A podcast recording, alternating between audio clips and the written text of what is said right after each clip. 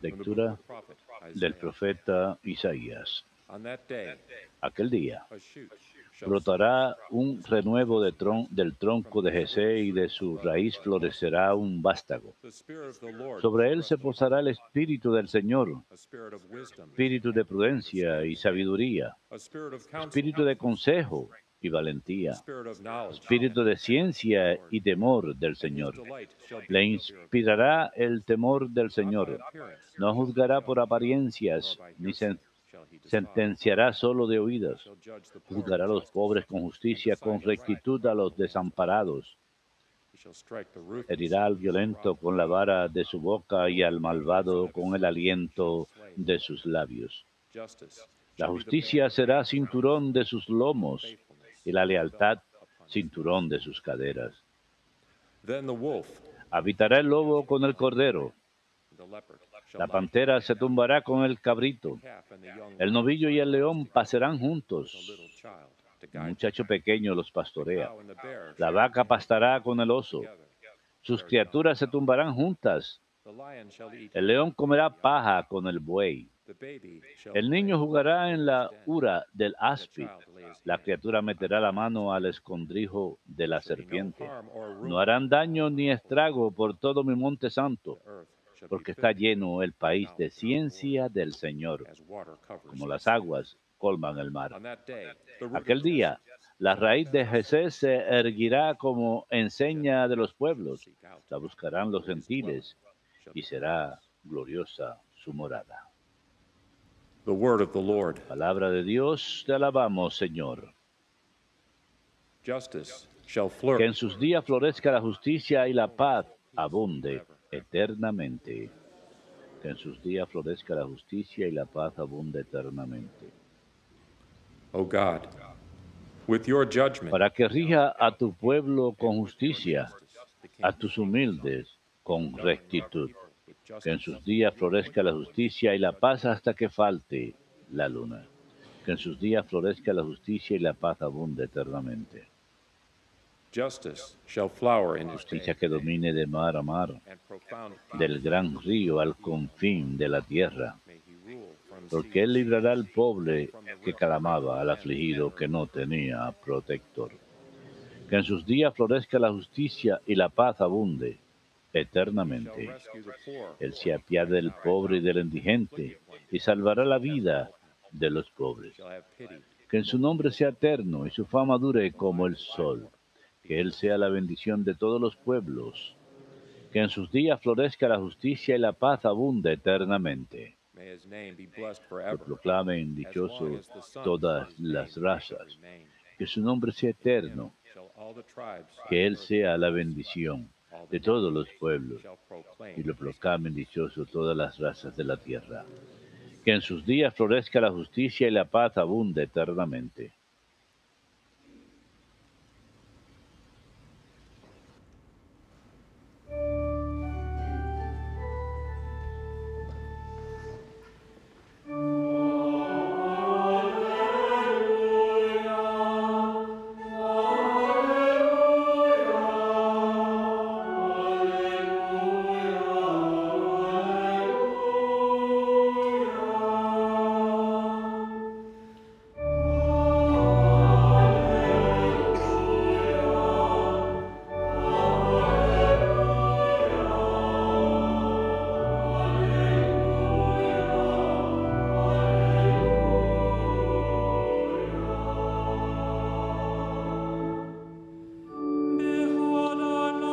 Miren, el Señor llega con poder y iluminará los ojos de sus siervos.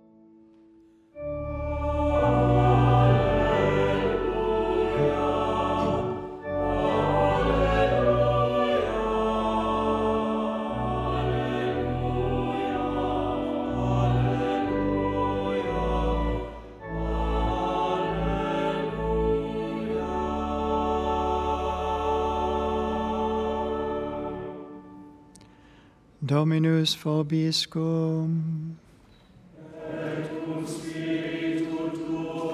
Lectio Sancti Evangelii secundum Lucam.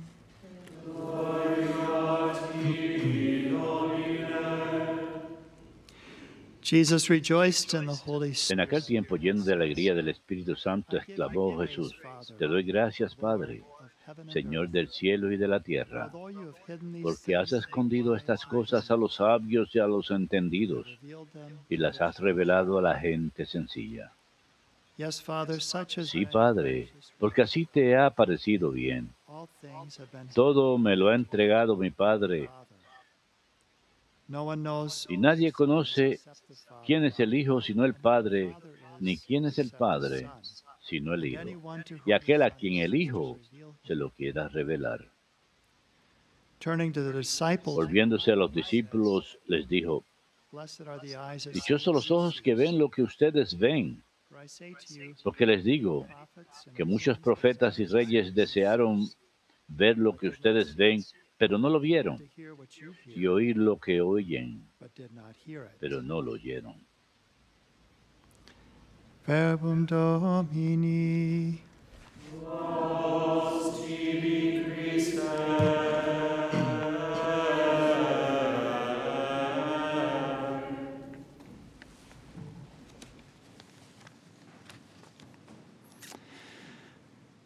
The well-known novelist Taylor El eh, Caldwell muy conocido novelista was Taylor born Caldwell in nació England en 1900. Inglaterra en el año 1900. United States in Emigró a Estados 1907. Unidos en eh, She died in 1985.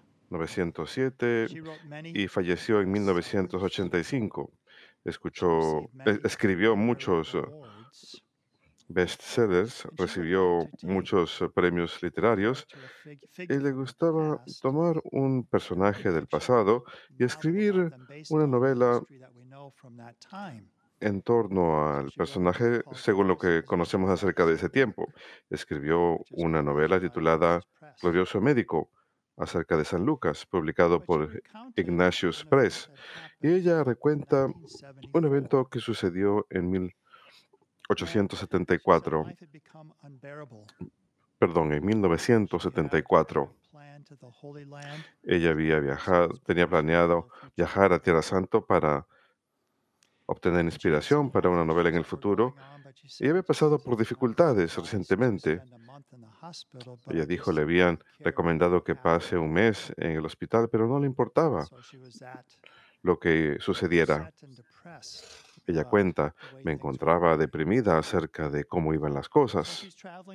Así que ella estaba viajando a Tierra Santa y cuando estaba en camino detiene en Atenas And the flight was delayed, and she put that in quotation marks. y el avión se retrasa. Fue algo casi providencial, ese retraso de dos horas del vuelo en Atenas. Y está cansada, abrumada con la vida, quiere cerrar los ojos y sencillamente tratar de alejarse del dolor durante un tiempo. El aeropuerto era ruidoso, había muchos niños y una pareja bastante desarreglada, la madre 19, the probablemente de 19 años, el esposo 21 or so, she de unos had a 21 newborn años, que tenía un bebé recién nacido. Se sentaron junto a ella. She gives them kind of a look. Ella los mira de manera rara. Pero ¿saben qué? A Dios le gusta interrumpir cuando estamos sintiéndonos mal por nosotros mismos, interrumpir nuestros pensamientos solemnes y proporcionarnos algo de luz y esperanza. Así que esa pareja le llamó la atención porque no estaban vestidos para el frío en esa época del año, era diciembre, y estaban mal vestidos, estaban muy delgados, obviamente no habían estado comiendo bien, incluso el bebé que tenían era muy delgado y pálido para su edad. Sin embargo, ella notó que estaban muy contentos, tenían una alegría profunda. She said, "I didn't engage people Ella dijo, usualmente no hago with it." conversación con extraños, pero me llamó tanto la atención que lo hice. Inicialmente les habló en French, pero no lo en, francés, pero no lo entendieron. Luego intentó alemán, pero tampoco. Pero luego se pudieron comunicar en inglés. El muchacho le cuenta una historia que ella dice es una de las historias más conmovedoras que jamás había escuchado. Y esto fue antes, por. They supuesto, de que cayera la- el muro de Berlín. Eran de Alemania Oriental. Se habían criado bajo el comunismo en Alemania Oriental y era intolerable, por supuesto, intolerable. Los padres de él y los padres de ella también eran gente de fe y estaba prohibido enseñar la fe. No querían aceptar el comunismo por completo, así que parents no les daban tarjetas de raciones, pero trataban de sobrevivir lo mejor que pudieran, pero pudieron conservar su dignidad. Pero cuando esa pareja se casó, decidió, y los padres les habían enseñado la fe, cuando esta pareja se casó, decidieron que cuando tuvieron su primer bebé, que a propósito nació el día de Navidad, "We don't wanna decidieron, no queremos que nuestro hijo se críe así también. Vamos a arriesgarnos, vamos a cruzar el muro de Berlín. Si morimos, morimos. Pero no queremos this." criar a nuestro hijo de esta forma. Así que Taylor cuenta cómo les tomó como cuatro horas nada más salir de la ciudad donde estaban, en secreto, evitando a la policía comunista. y Una persona los llevó a un lugar por donde podían cruzar por las minas hacia la parte más baja del muro por donde podían cruzar. Pero cuando estaban en camino, la esposa acababa de dar a luz cinco días antes, estaba fatigada, tuvieron que descansar bajo unos árboles. Súbitamente escuchan que alguien grita, ¡alto! Se encienden los reflectores y escuchan los perros que se acercan. See the communists coming with their guns. Ven que los comunistas se acercan con sus armas.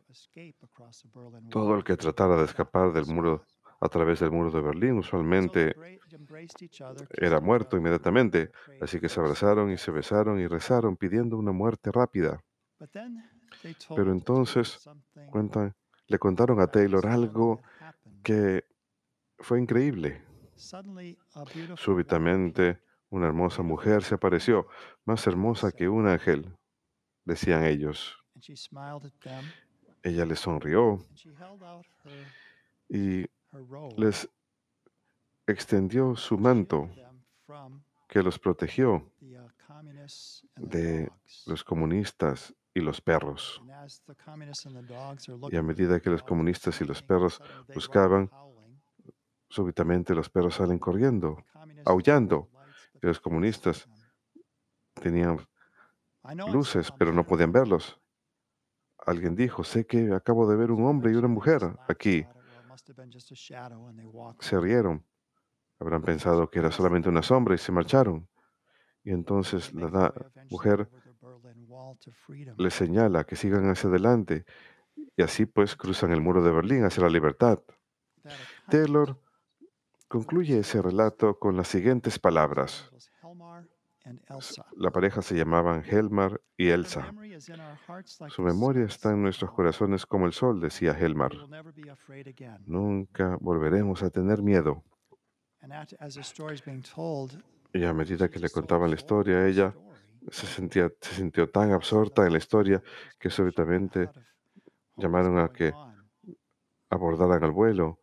Ella estaba temblando, se preguntó realmente si eso estaba pasando. Ella les preguntó, ¿realmente la vieron? Sí, le contestaron. Ella recordó su propia huida a Egipto. Taylor escribe, cuando me acercaba a la puerta de embarque, vi- los, los vi, vi esa pareja, estaban abrazados y el bebé estaba sobre las rodillas de Elsa como si supiera. Mi tristeza y mi dolor me abandonaron. Volví a tener esperanza. De eso se trata el tiempo de Adviento, ese anhelo. En la oscuridad, sin embargo, hay esperanza en un niño, ese niño que nos ha nacido. Y el día de hoy tuvimos parte de lo que se llama, algunos llaman, el libro de Emanuel. Isaías capítulo 7 al 12 tenemos estas profecías de un niño que traerá salvación. El capítulo 7, una virgen quedará encinta y le llamará al niño Emanuel. San Mateo lo cita en el nacimiento de Jesús diciendo que significa Dios está con nosotros. Ese es el capítulo 7. El capítulo 9 lo conocemos por el Mesías de Handel, pues nos ha nacido un niño y sobre sus hombros hay autoridad. Dios Todopoderoso, Rey de la paz. En su gobierno y su paz no habrá fin. Así que otro niño ha nacido, otro niño. Y luego hoy es llamado la profecía mesiánica por excelencia, Isaías capítulo 11, la profecía más larga y detallada de la venida de este niño, de este hijo real de David. El Espíritu está sobre él. Él juzgará con justicia. Será la justicia su ceñidor la fidelidad apretará su cintura. Y eso, tenemos que reflexionar sobre eso, la fidelidad de Dios. Un pequeño niño que nos guiará, se restaurará la armonía incluso entre los animales. Un pequeño niño los guiará, los apacentará. Es la cita que la madre quería para el santuario del Santísimo Sacramento y el templo del Divino Niño, el niño Jesús. Un muchachito los apacentará.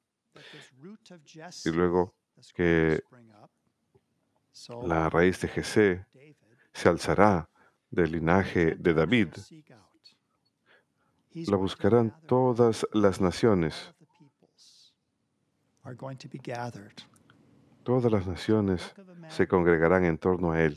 Así pues, el libro de Manuel, Isaías capítulo 7, que una virgen quedará encinta y él será llamado Emanuel. Isaías capítulo 9, pues nos ha nacido un niño. En él descansa la autoridad. E Isaías capítulo 11, todo lo que él ha de traer, todo lo que el Mesías ha de traer. Hay un maravilloso libro, lamentablemente ya no lo imprimen, pero lo pueden encontrar usado, El Camino del Cordero, de, de John Seward, maravilloso académico. Yo lo conocí, él enseñaba en el seminario y ahora es sacerdote. Y en el libro él hace un contraste entre la perspectiva comunista, la perspectiva marxista de los niños, la, la perspectiva cristiana de los niños. El Señor habló de nuestra necesidad de ser como niños, de las cosas que están ocultas de los sabios y entendidos le son reveladas a los que son como niños. Me gustaría leer nada más un par de citas donde hace contraste la visión de, de Carlos Marx de los niños. Según Carlos Marx, la niñez es un estado de dependencia y por lo tanto un sinónimo de la esclavitud. Solo cuando un ser humano es independiente, cuando no está endeudado con nadie, verdaderamente se convierte en una persona. la creencia en el Creador debe rechazarse porque mantiene a toda la humanidad en una postura infantil y servil de dependencia. El ser se considera independiente únicamente cuando se para sobre sus propios pies y solamente se para sobre sus propios pies cuando debe su existencia solamente a sí mismo. Por supuesto, esto no concuerda con la realidad. Podemos esforzarnos por ser independientes, pero en realidad no lo somos. Así pues, contrastemos eso y él habla de las culturas paganas acerca de cómo los niños eran vistos como sencillamente seres humanos no desarrollados y podían ser sacrificados. Tertulianos en el siglo VII habla acerca de cómo había niños que sencillamente eran sacrificados, había infanticidio, porque eran vistos como seres menores, inferiores. ¿Le suena familiar?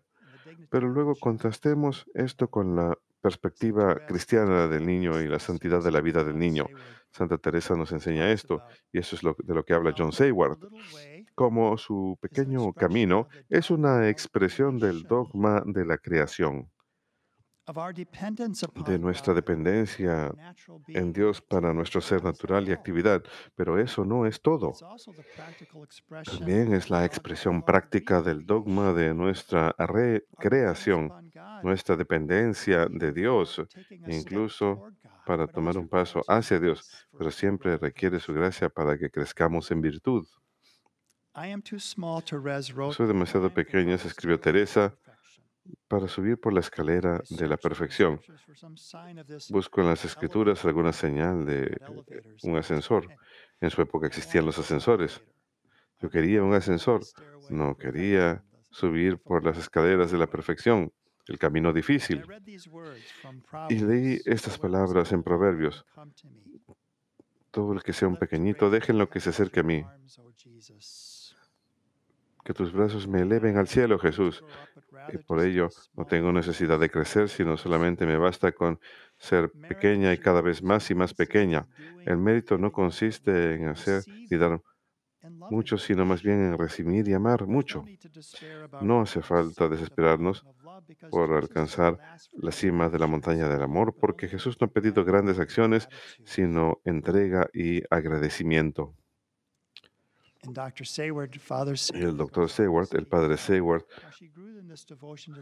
cuenta cómo ella cree esa devoción por los santos inocentes aumentó en ella, los primeros mártires de Cristo. Ellos no lo merecieron. Fueron bautizados en su sangre. Y sin embargo, heredaron el cielo. Ella pensó en sus propios hermanos que habían muerto cuando eran bebés o niños pequeños.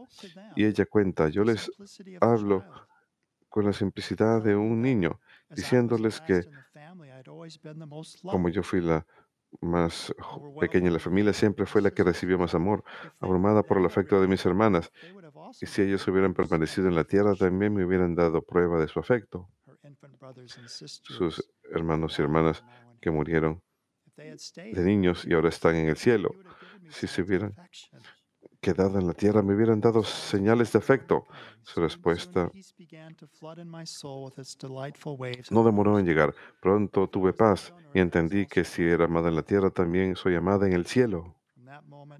Desde, desde ese momento mi devoción aumentó por mis pequeños hermanos y hermanas.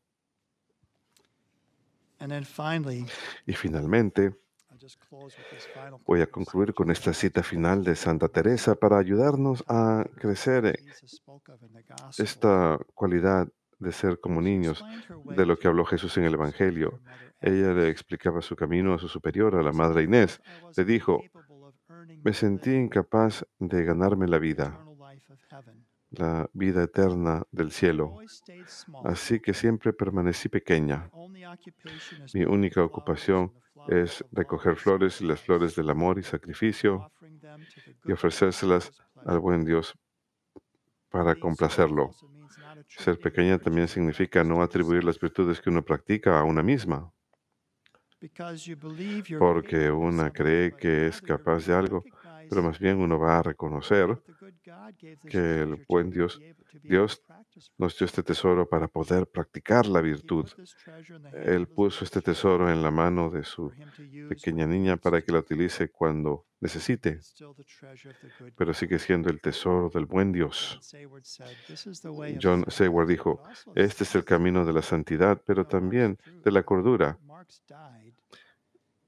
Carlos Marx murió loco.